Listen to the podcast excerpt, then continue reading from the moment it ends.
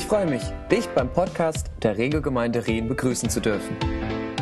Jeden Dienstag hast du hier die Möglichkeit, den Live-Mitschnitt der Predigt vom Gottesdienst zu Hause oder unterwegs nachzuhören.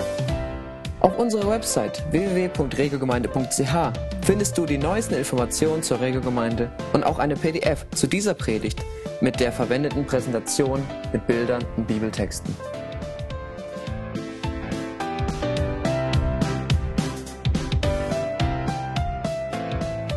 Mit diesem Lied, was wir gerade gesungen haben, sind wir gerade mittendrin auch in dem Thema von der Predigt heute. Habe ich überschrieben mit Die Liebe versagt nie. Love never fails. Die Liebe versagt niemals. Und das ist heute der Abschluss unserer Serie The Power of Love über die letzten Monate uns begleitet hat, wo wir uns im ersten Johannesbrief angeschaut haben, wie diese Liebe aussieht, was sie bedeutet. Äh, und heute ist der Schlusspunkt und ich hoffe auch irgendwie ein Höhepunkt, was nicht bedeutet, dass jetzt das Thema Liebe irgendwie erstmal ad acta gelegt wird. Wir uns jetzt anderen äh, Dingen zuwenden. Das wollen wir natürlich weiter dranbleiben, aber diese Serie geht erstmal vorbei und alle sagen, oh. Aber nächsten Sonntag gibt es eine neue Serie und alle sagen, oh. Der Titel dieser Serie wird noch nicht ausgegackert, der kommt nächsten Sonntag, gibt es den Kickoff für die neue Serie, die uns bis zum Jahresende begleiten wird. Und ich werde heute einige Punkte nochmal auch äh, wiederholend aus dieser Serie bringen und dann einen letzten vierten Punkt noch neu ergänzen. Am Beginn der Serie habe ich schon erzählt äh, von diesem äh, außerbiblischen Zitat von dem Kirchenvater Hieronymus. Der schreibt, dass als der Apostel Johannes ein sehr hohes Alter erreicht hatte, dass er so schwach war, dass er in der Gemeindeversammlung getragen werden musste. Am Ende des Gottesdienstes half man ihm auf die Füße. Da hat er sich so rechts und links irgendwie so äh, hoch irgendwie äh, gehangelt und hat dann Folgendes äh, als Ermutigung weitergegeben und hat gesagt, Kinder, lasst uns lieben lasst uns einander lieben. Und am Anfang, als er das gesagt hat, da Leute noch so, hey, preach it, Johannes, super word. Nur ging es jeden Sonntag, war dieselbe Message. Er wird nach vorne getragen worden und sagt wieder, Kinder, lasst uns einander lieben. Nächsten Sonntag wieder, Kinder, lasst uns einander lieben. Und irgendwann wurden die Leute so ein bisschen dessen überdrüssig. Haben gesagt, Mensch, Johannes, ist super, ich, hast rein, du hast Jesus gesehen, aber hast du noch eine andere Platte? Und daraufhin sagt, äh, äh, Johannes, äh, oder sie fragen ihn eben, warum sagst du immer dasselbe? Und er antwortet, weil es das Gebot des Herrn ist. Und wenn wir nur dies eine tun, dann genügt es. Und ich glaube, in seiner Schlichtheit, in seiner Einfachheit hat er genau den Nagel auf den Kopf getroffen. Wenn wir nur dieses eine Gebot erfüllen, dann haben wir den Haupttreffer, dann haben wir alles erfüllt, was Gott von uns möchte. Ich glaube, in dieser Hinsicht hatten die Beatles recht. All you need is love. Da, da, da, da, da. Auch wenn sie die Liebe anders gefüllt haben, als die Bibel es tun würde, aber ihre Message ist spot on. All you need is love. Und in dieser Serie haben wir uns auch einen anderen Song aus den 80ern versucht, irgendwie diese Aussage näher anzuschauen, nämlich I wanna know what love is. Das kennen die älteren Semester noch. I wanna know what love is. I want you to show me. Uh -huh, uh -huh. Du sollst ja, du sollst ja nicht spucken, Kirsten. Anhand einer Passage aus dem Johannesevangelium, jetzt nicht Brief, sondern Evangelium, will ich zum Abschluss dieser Serie nochmals zentrale Punkte zusammenfassen und einen letzten Gedanken ergänzen. In Johannes 17 nämlich erhalten wir einen einmaligen Einblick in das Herz der Liebe Gottes. Hier ist ein Gebet aufgeschrieben, das Jesus kurz vor seinem Tod gebetet hat. Es ist überschrieben das hohe priesterliche Gebet Jesu. Und Kommentatoren sagen, wenn man das liest, das ist heiliger Boden. Das ist heiliger Boden, weil es gibt wenige Stellen, wo Jesus, wo wir reinhören können, Originalton, was Jesus gebetet hat. Was war seine Priorität? Und hier uns, zeigt sich, dass es, er betet für sich selbst, er betet für seine Nachfolger, aber er betet auch für dich und mich heute. Er betet nämlich dafür, für alle die durch die die durch die Jünger zum Glauben kommen werden. Und da sind wir voll mit dabei. Das ist unglaublich ermutigend. Wenn jemand anders, ein Mensch für dich betet, dann bist du doch ermutigt, stimmt's? Oder wenn du weißt, Mensch, ich habe für dich gebetet letzte Woche, sag, thank you. Das ermutigt. Wenn wir wissen, dass Gott selber, Jesus, für mich betet, wie ermutigend ist das? Und er hat absichtlich laut gebetet, bin ich überzeugt, damit seine Jünger das hörten, damit es aufgeschrieben werden konnte und wir noch heute einen Einblick dafür bekommen, was Gottes Herz der Liebe bewegt, was seine Gebetsprioritäten sind. Weil die Gebete, die Gott selbst betet, eine unglaubliche Gewissheit und eine Sicherheit verleihen. Wenn du wissen möchtest, was steht auf Gottes Gebetsplan, was ist, was ist sein Herz der Liebe? Wie wird das zum Ausdruck gebracht? Dann bist du da sehr gut aufgehoben. Und wir werden einige äh, Abschnitte heute anschauen. Der erste Punkt habe ich überschrieben mit das Wesen der Liebe, der Tanz. In Johannes 17, Verse 24, äh, da betet Jesus folgendes. Vater, ich will, dass die, die du mir gegeben hast, dort sind, wo ich bin Sie sollen bei mir sein, damit sie meine Herrlichkeit sehen. Die Herrlichkeit, die du mir gegeben hast, weil du mich schon vor der Erschaffung der Welt geliebt hast. Im ersten Johannesbrief heißt es, Gott ist Liebe.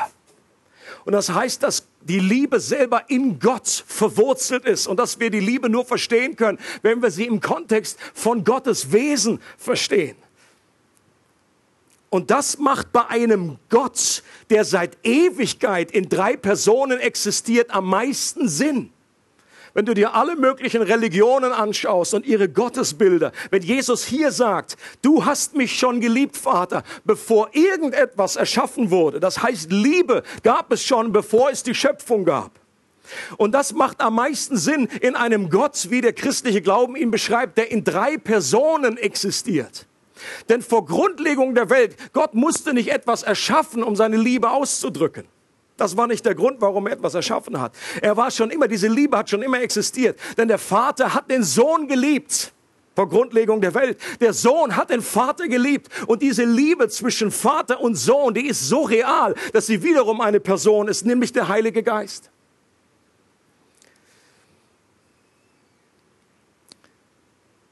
Vater, Sohn und Heiliger Geist sind nicht jeder auf sich bezogen, sondern in ihrem ureigenen Wesen nach sich selbst verströmende Liebe. Keine Person der Dreieinigkeit fordert den anderen auf, sich um ihn zu drehen, sondern jede dreht sich um die beiden anderen, verherrlicht sie, ehrt sie, dient ihnen und beugt sich ihnen. Jeder der drei kreist aus freien Stücken um die beiden anderen. Und C.S. Lewis hat das so gut ausgedrückt. Der Gott des Christentums ist nichts Statisches, sondern eine dynamische, pulsierende Kraft. Fast so etwas wie ein Tanz. Ich liebe dieses Bild weil es mir hilft, Liebe zu verstehen. Das ist nichts Abstraktes, sondern es ist eine Dynamik, die dahinter steht. Vater, Sohn und Heiliger Geist lieben sich in einer Dimension. Jesus ist gekommen und gesagt, Vater, ich möchte dich ehren in allem. Und der Vater sagt, ich ehre den Sohn, ist mein geliebter Sohn. Und der Geist Gottes strahlt sie beide an und sagt, schaut auf den Vater, schaut auf den Sohn. Und der Vater sagt, ich gieße den Geist aus. Sie sind als ein Tanz der Liebe. Und das Ziel, wozu Gott alles hinführt, ist, dass er uns einlädt, bei diesem Tanz uns einzureihen. Ist das nicht ein genialer Gedanke? Gott sagt, Gott, Jesus betet hier und sagt, ich möchte, Vater, dass die, die du mir gegeben hast, bei mir sind in Ewigkeit. Dass sie meine Herrlichkeit sehen und dass sie an diesem genialen Tanz der Trinität teilnehmen, dass wir Teil werden von diesem Reigen. Darauf freue ich mich unglaublich. Und ich glaube, dieses Leben der Vorbereitung, jetzt noch ein bisschen Wasser bitte. Dieses Leben der Vorbereitung ist wie eine Tanzschule. Wir bereiten uns auf diesen Tanz vor. Und da treten wir uns zwischendurch auf die Füße. Und dann geht es einen Schritt vor, einen Schritt einfallen lassen. Aber wir werden mehr und mehr in diesen, auf diesen Tanz eingestimmt.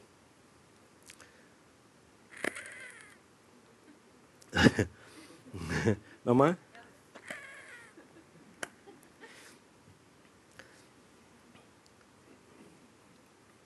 Und wir haben auch gehört, dass unsere Liebe ein Echo ist auf die Liebe Gottes. Das heißt, wir lieben, weil Gott uns zuerst geliebt hat. Nicht vermehrte Anstrengung, sondern vermehrte Anschauung führt dazu, dass wir im ersten Gebot der Liebe wachsen. Nicht vermehrte Anstrengung. Du kannst nicht irgendwie einfach nur sagen, ich will jetzt mehr lieben. Das geht nicht. Diese Veränderung findet indirekt statt. Je mehr wir auf, durch, durch das Wort Gottes in Anbetung auf Gott schauen, seine Herrlichkeit sehen im Angesicht Jesu Christi, desto mehr werden wir umgestaltet von einer Herrlichkeit zum anderen desto mehr werden wir, wenn wir die Liebe Gottes für uns erkennen, desto mehr werden wir liebesfähig. Unser Herz ist nur ein Echo auf die Liebe Gottes. Und wenn wir hören oder wenn wir die Wahrheit, wenn sie tief in uns verankert wird, dass Gott über uns singt, dass er über uns jauchzt, dass er sich freut wie ein Bräutigam an der Braut, dann werden auch wir liebesfähig. Dann werden wir Gott lieben und wir werden andere Menschen lieben. Amen. Der zweite Gedanke heißt die, die, die Dynamik der Liebe. Freude. Die Dynamik der Liebe ist Freude. In Vers 13 heißt es, jetzt aber komme ich zu dir, sagt Jesus, und dies rede ich in der Welt, damit sie meine Freude völlig in sich haben. An anderer Stelle sagt, dass, dass die Liebe, die du für mich hast, warte, die soll auch in ihnen sein. Und hier sagt er, die Freude soll auch in ihnen sein. Äh, beides gehört zusammen. Du kannst das eine nicht haben oder das andere. Liebe ohne Freude Macht keinen Sinn, gibt es nicht. Ist aus biblischer Sicht keine biblische Liebe. Denn Freude ist ein wesentlicher Bestandteil der göttlichen Liebe. Paulus bestätigt in 1. Korinther 13, dass man sehr viel gute Taten tun kann und sogar auch extreme Taten, die absolut nach Liebe aussehen, die aber doch möglich sind ohne Liebe. Er sagt, äh, du kannst weiß sagen, aber was nützt das, wenn du keine Liebe hast? Du kannst Berge versetzen, kannst so Glaubenstaten verbringen ohne Liebe. Was nützt das? Ne, gar nichts. Du kannst Geld spenden und sogar alle allen Schotter, den du hast, irgendwie weggeben. Ohne Liebe bringt es nichts. Du kannst sogar dein eigenes Leben opfern. Und das auch möglich ohne Liebe. Was fehlt ist, oder was Paulus hier sagt, ist, wenn Freude fehlt. Eine Handlung der Liebe ist nur dann Liebe, wenn die Freude die Quelle ist und das Motiv zur Handlung. Freude muss die Quelle sein, in Gott selber muss die Quelle sein, seine Freude muss das gespeist haben und das Motiv unserer Tat muss Freude sein, ansonsten ist es keine Liebe. John Piper, wir haben diese Definition angeschaut, Liebe ist das Überfließen unserer Freude an Gott bei dem die Bedürfnisse anderer freudig gestillt werden. Liebe ist das Überfließen unserer Freude an Gott, bei dem die Bedürfnisse anderer freudig gestillt werden. Nimmst du das, den Begriff Freude hier raus, dann hast du eine, eine quere Definition. Dann macht das alles keinen Sinn mehr. Und auch bei Jesus war das, kannst du das beobachten, wenn du äh, die Evangelien liest. Er war der, das glücklichste Wesen, das je über diesen Planeten gegangen ist. Er war das glücklichste Wesen. Gott ist ein glücklicher Gott. 1. Timotheus 1,11. Das Evangelium des seligen Gottes heißt es in vielen Bibelübersetzungen. Und alle so selig, selig. Was das? Das glücklich, dasselbe Wort wie die, bei den, bei den Glückseligpreisungen heißt es hier, glücklich sind die. Gott ist ein glücklicher Gott. Er ist ein Happy. Er ist happy.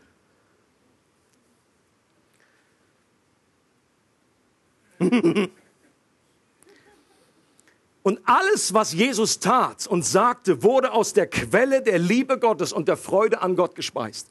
Er hat dem Vater nicht nur einfach gehorcht, sondern er hat ihm freudig und gerne gehorcht. Leute, dazwischen liegen Welten. Selbst die größte Liebestat war durch Freude motiviert. Hebräer 12 heißt es, wegen der vor ihm liegenden Freude hat er das Kreuz erduldet und die Schande gering geachtet. Auch hier nochmal, ich liebe die Luther-Übersetzung. Aber in diesem Punkt übersetzt sie komplett falsch. Da heißt es, obwohl Jesus hätte Freude haben können, hat er das Kreuz erduldet. Und das ist theologisch falsch. Das klingt so, als hätte Jesus auf die Freude verzichtet, nach dem Motto, er hätte ja Freude haben können, aber was hat er gemacht? Nein, er hat das Kreuz gewählt.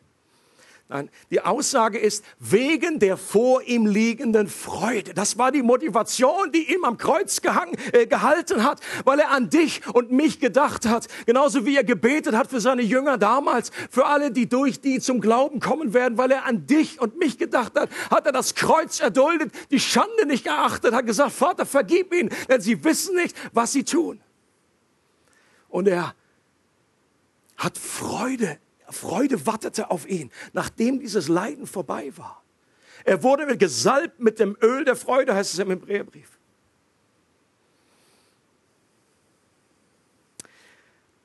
Und ihr erinnert euch an die Beispiele, die wir gebracht haben, auch in diesem Zusammenhang. Wenn jemand, wenn du ausgehst und zusammen isst und dann zum Schluss äh, geht es ans Bezahlen und dann sagt jemand, du, ich übernehme das. Und was sagen die meisten? Und dann sagt der andere, oh Mensch, das hat doch nie nötig gewesen. Oder manch einer sagt, ja, das habe ich auch gehofft. Aber was sagen die meisten? Was sagen wir? It's my pleasure. Es ist mir eine Freude. Und warum sagen wir das? Weil das ein größerer Ausdruck unserer Liebe ist. Wenn du sagst, wenn der Grund ist, dass du jetzt bezahlst, ist ja, du hast halt letztes Mal bezahlt. Jetzt bin ich halt dran. Ja, in dem Moment fühlt sich die Person wahrscheinlich nicht so geliebt. Die sagt, gut, du lass mal stecken, kann ich selber bezahlen. So, ein, so eine Traube brauche ich jetzt nicht. So eine Pflichterfüllung. Oder wenn ihr jemanden im Krankenhaus besucht, wenn ich jemanden im Krankenhaus besuche und sage, Mensch, Wolfis, vielen Dank, dass du gekommen bist. Und dann sage ich im besten Fall, es ist meine Freude. Das habe ich gerne gemacht. Wenn ich sage, ich muss ja kommen, bin der Pastor. Ich werde dafür bezahlt fühlt sich die Person wahnsinnig geliebt. Okay? Liebe ist das Streben nach der eigenen Freude in der Freude des Nächsten. Liebe ist das Streben nach der eigenen Freude. Du musst das Streben nach deiner eigenen Freude nicht unterdrücken. Das wäre tödlich für die Liebe. Das hat nichts mit irgendwie dein Leben verleugnen zu tun, sondern du strebst nach deiner Freude in der Freude des anderen. Und das ist der, äh, das ist der Schlüssel für ein Leben in der Gemeinde, das ist der Schlüssel für eine Ehe. Wenn du nach deiner eigenen, Streb, äh, nach deiner eigenen Freude strebst, in der Freude des Partners, dann gibt es gute Hoffnung. Dritter Gedanke, der Beweis der Liebe, das Kreuz. In Vers 1 betet Jesus, nachdem Jesus so seinen Jüngern gesprochen hatte, blickte er zum Himmel auf und betet, Vater, die Stunde ist jetzt gekommen. Offenbare die Herrlichkeit deines Sohnes, damit der Sohn deine Herrlichkeit offenbart. Von welcher Stunde redet Jesus? Natürlich von seinem Tod, dass er sterben wird am Kreuz. Und dieses, dieses Sterben am Kreuz mit dem Begriff Herrlichkeit zu verknüpfen, da, da, da, da wäre früher niemand im Traum drauf gekommen. Das war alles andere als herrlich. Das war nicht schön, das war nicht ein Lichtglanz, der wunderbar, wo man das angeschaut hat. Das war das krasse Gegenteil. Das war die schlimmste aller Folter. Das war einfach nur unehrenhaft. Das war Jesus, der aussah, den man fast nicht wiedererkannte, weil er so zerschlagen war, Blut überströmt. Das war nur ein Haufen Fleisch, der da noch hing. Und Jesus sagt, in dieser Stunde verherrliche mich, Vater. Und die Juden damals haben das nicht verstehen können. Sie haben einen herrlichen Messias erwartet, einen König, der da einreitet und den Römern in den Hintertritt. Und jetzt plötzlich hängt dieser scheinbare Messias am Kreuz, ein Widerspruch in sich selbst. Einen gekreuzigten, getöteten Messias gab es in ihrer Vorstellung damals nicht. Aber der Tod Jesu, das Sterben am Kreuz, ist der strahlende Mittelpunkt der Herrlichkeit Gottes, der sich durch das ganze Neue Testament hindurchzieht und auch durch das Alte. Das Kreuz ist auch der Ort, an dem die Liebe Gottes am deutlichsten sichtbar wurde. Jesus sagt, niemand hat größere Liebe als der, der sein Leben hingibt für seine Freunde. Viele Christen finden es schwer zu glauben, dass sie von Gott geliebt sind. Ich glaube, ein Grund liegt darin, weil sie an den falschen Stellen nach der Bestätigung dieser Liebe suchen. Zum Beispiel in einem sichtbaren Segen. Wenn du das als, als Kriterium dafür machst, wie sehr Gott dich liebt, dann wirst du Ausschau halten nach irgendwie materiellem Segen, äh, ob du befördert wurdest, äh, ob du geheilt wurdest oder äh, im Gottesdienst seine Gegenwart irgendwie gespürt hast. Glaube, diese Erlebnisse sind gut und sind ein Bonus, den Gott uns schenkt, um uns seine Liebe auch manchmal spüren zu lassen. Doch das ist nicht die Richtung, in die wir schauen sollten, um einen Beweis für seine Liebe zu haben, um uns seiner Liebe gewiss zu sein. In Römer 5, Vers 8 heißt es, Gott hingegen beweist uns seine Liebe. Wodurch? Dass Christus für uns starb, als wir noch Sünder waren. Das ist der Ort, auf den wir schauen sollten. Wenn du hier hinschaust, dann ist ganz egal, wie es dir im Moment geht, ob du gerade dich gebläst fühlst oder nicht, ob dir Gott nahe scheint oder nicht, ob du gerade geheilt wurdest oder nicht, ob du gerade äh, irgendwie äh, äh, Gelderhöhung hast, Finanzspritze, was auch immer. Es ist, das ist zu shaky. Die Liebe Gottes, die sich am Kreuz offenbart, das ist der Kuchen. Alles andere ist Sahne obendrauf. Das Sterben Jesu am Kreuz an meiner Stelle ist der Beweis seiner Liebe.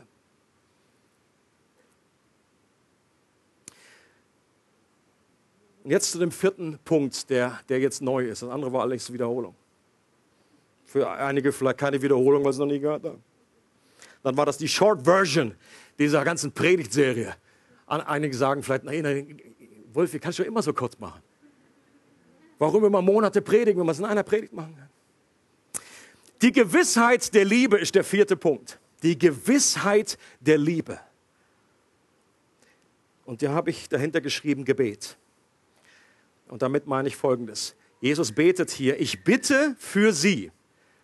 Und das heißt die Jünger. Ich glaube, das waren nicht nur die zwölf, sondern alle, die damals an Jesus geglaubt haben. Ich bitte für sie, nicht für die Welt bitte ich. Das ist interessant. Jesus betet nicht für alle Menschen, indem er bittet für die, die an ihn glauben sondern für die, welche du mir gegeben hast, denn sie sind dein. Bewahre sie in deinem Namen, den du mir gegeben hast. Als ich bei ihnen war, bewahrte ich sie in deinem Namen, den du mir gegeben hast, und ich habe sie behütet. Und keiner ist von ihnen verloren, als nur der Sohn des Verderbens, damit die Schrift erfüllt werde. Ich bitte nicht, dass du sie aus der Welt wegnimmst, sondern dass du sie bewahrst vor dem Bösen. Und Jesus sagt hier, dass er die Menschen, die der Vater ihm gegeben hat, bewahrt und behütet hat. Und jetzt, weil er die Welt wieder verlässt, bittet er den Vater, dass er sie bewahrt. Und dass er sie vor dem Bösen bewahrt, heißt es hier. Was heißt denn vor dem Bösen bewahren? Wenn Jesus hier behaupten würde, dass er dafür betet, dass seinen Nachfolger nie etwas Schlimmes widerfährt, dann hätte ich persönlich echte Zweifel an Jesu Trefferquote beim Gebet. Okay? Wenn äh, bewahre sie vor allem Bösen heißen würde, dass die irgendwie nicht sterben oder dass ihnen nie ein Unglück passiert. Äh, wir wissen, dass alle von den äh, zwölf Aposteln außer äh, Johannes äh, an den Märtyrertod gestorben ist. Äh, offenbar war das nicht, was, was Jesus meinte, dass das das Böse ist, vor, vor dem sie bewahrt werden mussten. Er betet ja sogar in Vers 15, dass der Vater sie nicht aus der Welt herausnimmt, sondern dass er sie bewahrt und auch das passt oftmals nicht mit unserem Verständnis von Liebe irgendwie zusammen. Okay? Unser Verständnis von Liebe ist doch oftmals, Gott muss mich vor allem Schlimmen bewahren. Und wenn irgendwie etwas passiert, dann zweifeln wir automatisch an seiner Liebe. Wenn aber Liebe bedeuten würde, dass jetzt im Augenblick uns wir absolut bewahrt werden müssen vor allem Schmerz, vor allen Schwierigkeiten, vor allem äh, Leid, vor allen Problemen, vor allen Herausforderungen, dann hätte Gott uns doch wirklich, sobald wir zum Glauben gekommen sind, wegnehmen können. Und zack, sind wir im Himmel. Und Jesus betet gerade das Gegenteil. Er sagt, bitte, Vater, nehmen Sie nicht aus der Welt, lass sie in der Welt. Warum? Weil er offenbar etwas noch mehr möchte im Augenblick, als dass wir bewahrt werden vor allem Leid. Und das ist etwas, was wir manchmal schwer zusammenbekommen. Weil es gibt große Herausforderungen, es gibt Leid. Menschen fragen sich, Gott, wie lange noch? Wie lange noch? Und dieses Leben kann sehr lang sein. Wenn du chronische Schmerzen hast, wenn Dinge in deinem Leben sind, äh, äh, die unglaublich schwer auszuhalten sind. Gott, du sagst, oh Gott, bitte kürz das ab, nimm mich weg. Die wollen, die wollen selber diese Welt verlassen. Und warum Gott das oft nicht tut, ist, er will etwas noch mehr. Das ist meine beste und theologischste Antwort, die ich darauf habe, warum Gott nicht irgendwie immer ständig alle heilt und alles Leid irgendwie, warum der Teufel überhaupt noch existiert. Er will etwas anderes mehr. Und was das ist, das sehen wir hier noch gleich. Das ewige Leben, so drückt es Jesus in Vers 3 aus, in Kapitel 17, wird von Jesus nicht durch ein gutes Leben oder durch Abwesenheit von Problemen und Schwierigkeiten definiert, sondern durch eine Sache. Wir schauen uns das mal an, den Vers. Das ewige Leben zu haben heißt, dich zu kennen, sagt Jesus zu seinem Vater, und den, den einzig wahren Gott und den zu kennen, den du gesandt hast, Jesus Christus. Das ewige Leben zu haben heißt, dich zu kennen, den einzig wahren Gott und den zu kennen, den du gesandt hast, Jesus Christus. Hier definiert Jesus das ewige Leben. Das ewige Leben definiert er auch nicht, dass es, dass es ewig andauert, das ist da inbegriffen, aber es ist nicht der Hauptpunkt, sondern das, ist, das ewige Leben ist eine Qualität und nicht in Quantität hier äh, in erster Linie beschrieben. Ist eine Qualität, die wir jetzt schon erleben können. Und das ewige Leben heißt nicht Abwesenheit von allem äh, Negativen, heißt Abwesenheit von allem Schmerz, sondern heißt Gott zu kennen, Beziehung zu haben mit Gott. Das ist, wie Jesus dieses ewige Leben, das göttliche Leben, dieses übernatürliche Leben äh, definiert. Und wenn wir das ewige Leben falsch definieren, und das tun sehr viele Christen, dann kommen wir sehr ins Rudern, wenn die Dinge nicht so laufen, wie wir uns das erhoffen. Aber wenn wir verstanden haben, dass das wahre Leben durch die innige Beziehung zu Gott definiert wird, dann können wir diesem Ziel in guten Zeiten und in schlechten Zeiten näher kommen. Okay? Du kannst in guten Zeiten und gerade in schlechten Zeiten diesem Ziel, Gott besser kennenzulernen. Und das erleben, haben schon tausende Millionen von Christen erlebt. Natürlich oft nicht, wenn sie drinnen stecken. Aber selbst nach kurzer Zeit, wenn du zurückblickst, dann kannst du erleben, Mensch, Gott habe ich nicht in meinen Höhenflügen gut kennengelernt, sondern in meinen tiefen Tälern. In meinen Wüstenzeiten, in meinem Schmerz, in meinem Zerbruch, in meinem Leiden habe ich ihn kennengelernt. Und das ist so genial, dass dieses Ziel, Gott näher kennenzulernen, eigentlich nicht boykottiert werden kann. Das kann durch nichts zerstört werden. Und Jesus betet genau dafür. Die Bewahrung vor dem Bösen meint, dass nichts unsere Beziehung zu Gott auf lange Sicht zerstören kann. Dass unser Glaube niemals aufhört. Dass absolut nichts uns trennen kann von der Liebe Gottes. Dass Gott alle Dinge zum Guten wendet. Dass Gott uns sicher zum Ziel bringt dass sein Plan der Rettung niemals scheitern wird, seine Liebe niemals versagt, wie wir singen, His love never fails. 1. Korinther 13 wird die Liebe auch so beschrieben. In den meisten Bibeln steht, sie, die Liebe vergeht nie oder sie hört nie auf. Ist eigentlich zu schwach ausgedrückt an dieser Stelle. Das Griechische heißt, im Englischen ist es besser übersetzt, His love never fails. Diese Liebe versagt niemals. Sie hört nie auf, natürlich auch nicht. Sie vergeht nie. Aber she, this love never fails. Und das ist, das ist viel mehr. Das ist eine größere Tiefe. Und warum kann seine Liebe niemals versagen? Weil Jesus selbst für dich und mich betet. Das ist der eine Grund, den ich herausziehe. Es hat sicherlich noch andere Gründe. Aber andere Gründe wären, dass Gott geschworen hat, dass er einen Bund mit uns eingegangen ist, dass, sein, dass er geschworen hat, nie mehr zornig zu sein über uns, dass er geschworen hat, dass dieses eine Opfer ausreicht äh, für alle unsere Schuld. Aber hier in diesem Textzusammenhang geht es mir darum, dass Jesus für dich und mich betet. Der Punkt von diesem hohen priesterlichen Gebet ist nicht, dass Jesus einmal gebetet hat und jetzt ist fertig. Das Neue Testament zeigt uns, dass Jesus seit 2000 Jahren dabei ist, zur Rechten des Vaters zu sitzen und zu beten für uns als hoher Priester. An mehreren Stellen im Neuen Testament wird das aufgegriffen. Weißt du, dass Jesus für dich betet? Jetzt, heute und morgen und in alle Ewigkeit. Wenn du zu ihm gehörst, Leute, das sollte uns zum Jubeln bringen. Das sollte uns eine Gewissheit geben. Das ist nämlich ein Ausdruck seiner Liebe für uns. Er betet für uns. Und ich glaube, dass dieses Gebet, das er spricht für jeden Gläubigen, äh, beispielhaft wurde, als, als Jesus und für Petrus gebetet hat. Erinnert euch an der Stelle, wo Petrus äh, diesen großen Test vor sich hatte. Und Jesus wusste ganz genau, er hat es ihm prophezeit und hat gesagt, Petrus, du wirst mich verleugnen. Nicht nur einmal, sondern dreimal. Und Petrus natürlich, nö, im Leben nicht. Ich würde für dich sterben, sie können mich vier Teilen zerhacken, grillen. Niemals. Und Jesus sagt, bevor morgen der Hahn kräht, wirst du mich dreimal verleugnet haben. Und Jesus wusste im Grunde, und er sagt in Klammern, Petrus, Petrus ist, ist eine Wurzelbehandlung, ist für dein Leben nötig.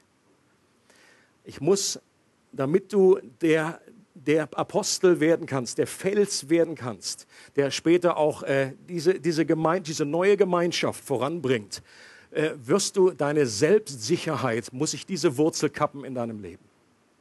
Das wird sehr schmerzhaft sein. Und du wirst an einem Punkt kommen, es heißt, es heißt, dass Petrus rausging und er weinte bitterlich. Er weinte bitterlich.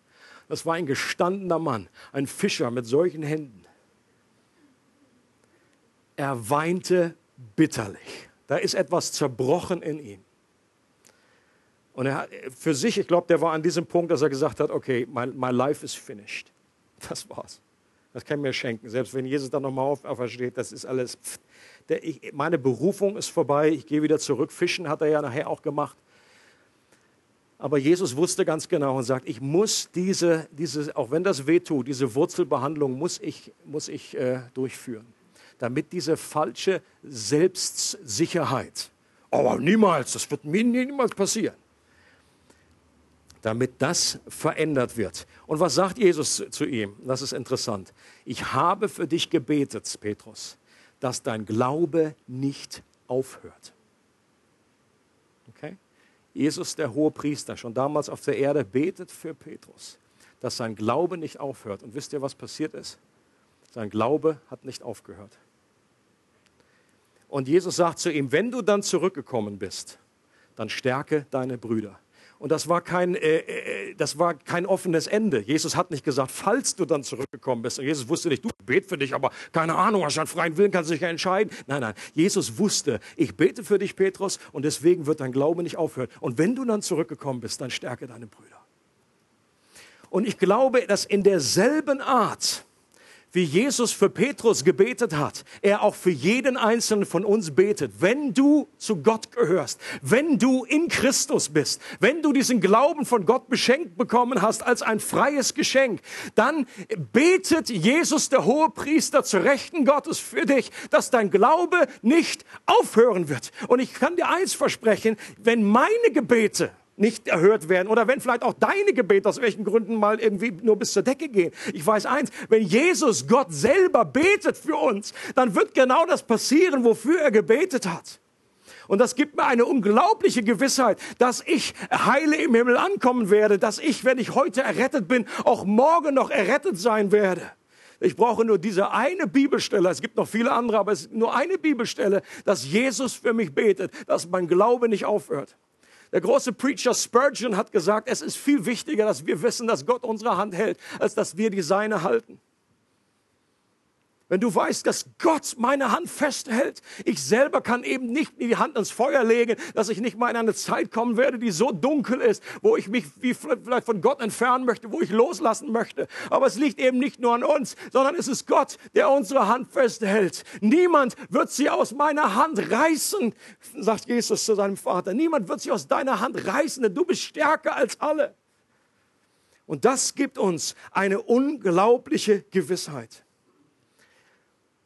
Und selbst der Fall von Judas, der wird ja auch aufgeführt. Jesus sagt hier, äh, redet von Judas. Er sagt, ich habe sie alle, die du mir gegeben hast, habe ich bewahrt. Außer Judas, damit etwas erfüllt wird. Der Judas ist keine Ausnahme, sondern eine Bestätigung dieser Gewissheit. Judas ist nämlich kein Beispiel für einen Gläubigen, der dann doch verloren ging den Jesus nicht bewahren konnte, bei dem sein Gebet nicht funktioniert hätte. Judas hatte nie einen rettenden Glauben. Wenn du das Johannesevangelium anschaust, wird das sehr deutlich. Judas hat schon vorher, bevor er Jesus verraten hat, aus der Kasse geklaut. Der war jemand, der mit völlig falschen Motiven irgendwie dabei war. Das heißt hier, Jesus wusste von Anfang an, Johannes 6, Jesus wusste von Anfang an, welche es waren, die nicht glaubten und wer es war, der ihn überliefern würde. Darum habe ich euch gesagt, niemand kommt zum Vater, es sei ihm dem vom Vater gegeben, heißt es in Johannes 6. Jesus sagte auch zu seinen Jüngern in äh, äh, Kapitel 13, ihr seid schon rein, als bei der Fußwaschung, ihr seid schon rein, aber nicht alle. Und wen meint er damit? Judas. Judas war der Sohn des Verderbens, so wird es ausgedrückt. Er ging verloren, damit die Schrift erfüllt wurde. Ich habe euch zwölf erwählt, sagt Jesus, und einer von euch ist ein Teufel. Er sprach aber von Judas. Der Punkt dieses Abschnitts in Johannes 17 ist doch nicht, dass die Liebe Jesu in den meisten Fällen gewiss ist, doch in einigen Ausnahmen eben doch nicht. Das wäre nicht wahnsinnig ermutigend. Jesus sagen würde, ich habe sie alle bewahrt, außer fünf. Von den zehn, die du mir gegeben hast. Oder Jesus sagt, wenn wir das so lesen, lesen wir es falsch. Alle zwölf, nur der eine ist mir irgendwie durchgerutscht. Das, das, ist nicht das, was er sagt. Er sagt, alle die, für die ich gebetet habe, die sind auch dabei geblieben. Judas ist ein anderer Fall. Der war schon, der war, der war noch nie im Glauben, der war noch nie in Christus in dieser Form. Für den hat Jesus in dieser Form, wie er für die, seine Jünger gebetet hat, nicht gebetet. Seine Liebe zu uns ist 100% gewiss. Wenn wir heute glauben, dann können wir auch deshalb gewiss sein, dass wir auch morgen noch glauben werden, weil Jesus als hoher Priester für uns betet, dass unser Glauben nicht aufhört. Und zum Schluss möchte ich Römer 8, diese Stelle, dass uns nichts trennen kann von seiner Liebe, in einer modernen Version lesen. Wie vielleicht Paulus das heute gesagt hätte. Er hat andere Dinge erwähnt, nichts kann uns trennen, hohes und tiefes. Ähm, irgendwelche anderen Kreaturen. Wer oder was kann uns trennen von der Liebe Christi? Arbeitslosigkeit oder eine schlimme Krankheit? Gemeindespaltung oder Ehekrise? Alkohol oder Spielsucht, Depression oder Minderwertigkeit? Eigenes Versagen oder finanzieller Bankrott? Seelischer oder körperlicher Missbrauch? Nagende Zweifel oder Gefühle der Einsamkeit? Nichts absolut gar nichts kann uns trennen von der Liebe Gottes, die in Christus Jesus ist, unserem Herrn. His love never fails.